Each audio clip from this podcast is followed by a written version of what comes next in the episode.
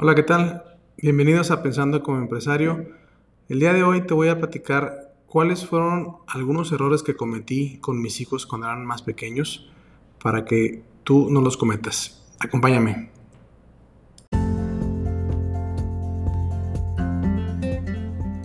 Hola, mi nombre es Luis Felipe Ríos y esto es Pensando como empresario en donde comparto anécdotas, reflexiones y pensamientos que intento aplicar a la vida de los pequeños empresarios y emprendedores.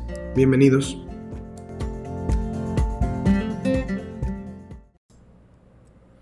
¿Qué tienen en común Elon Musk, Oprah Winfrey, Mark Zuckerberg, Warren Buffett y Bill Gates, aparte de ser multimillonarios? La respuesta es que todos estos personajes leen una gran cantidad de libros al año.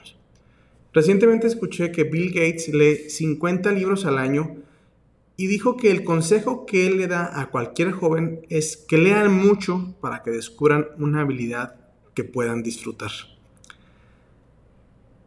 Antes de que Amazon llegara a México, en mi negocio de apartados postales, donde doy eh, servicio de traer mensajería de Estados Unidos, aprovecho el comercial, Tuve un cliente que por mucho tiempo pedía una gran cantidad de libros, exagerado. Estamos hablando de que recibía en promedio de 5 a 7 libros por semana. Entonces multiplican eso al mes, al año, eran muchísimos libros. En alguna ocasión que, que, lo vi le pregunté, le dije que si realmente leía todos los libros que pedía. Y si era así, ¿cómo le hacía para hacerlo? Él me dijo que obvio que sí, todos los libros los leía me dijo que en promedio leía un libro cada dos días o a veces hasta menos días, gracias al hábito que había adquirido desde pequeño y que él a su vez lo estaba enseñando e inculcando a sus hijos. La fórmula era muy sencilla. Todos los días se establecía una hora en la que todos los miembros de la familia leían por un tiempo determinado, entre 30 y 40 minutos, un libro. Cada quien escogía el tema de acuerdo a su edad y a sus gustos. Al final, cada uno hacía un pequeño resumen de lo que había leído y lo compartía con todos. Esto era de manera obligatoria, no, no, era parte de una rutina y no, no, era, no era opcional. El resultado pues fue obvio, obtener el hábito y el gusto por la lectura. Hace unos días le regalé a mi hijo un libro que el cual espero que lea porque creo que le puede hacer de mucha utilidad. Pero sinceramente tengo mis dudas porque desafortunadamente no le inculcamos el hábito de la lectura. Pero tengo la esperanza que poco a poco lo vaya adquiriendo, como yo lo he hecho en los últimos años. Como empresarios y hombres de negocios tenemos que adquirir este hábito si es que no lo tenemos. Leer nos ayuda a ser más creativos, a aprender cosas nuevas y a cultivar nuestro pensamiento.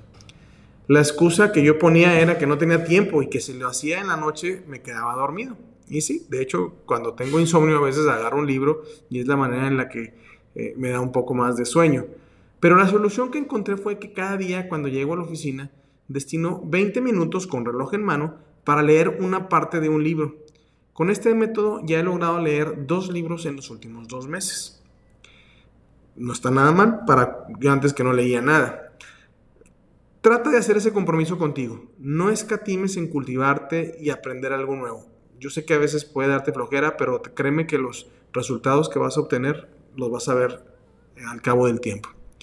Otra manera disponible hoy en día y que yo tengo amigos que incluso lo hacen son los, los audiolibros. Al salir a caminar, a hacer ejercicio en las mañanas, escuchan eh, una, buena cantidad de libros y eso también es muy accesible y muy...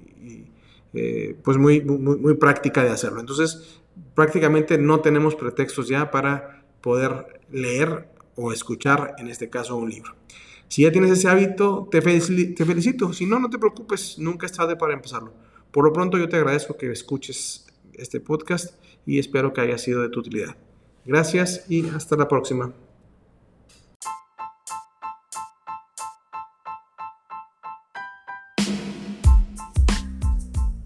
Gracias por escuchar Pensando como empresario. Si te gustó este episodio, por favor compártelo con alguien que pueda serle útil y visítanos en la página de pensandocomoempresario.mx donde te voy a compartir las 10 actividades que debes hacer para generar clientes en la era digital. Gracias.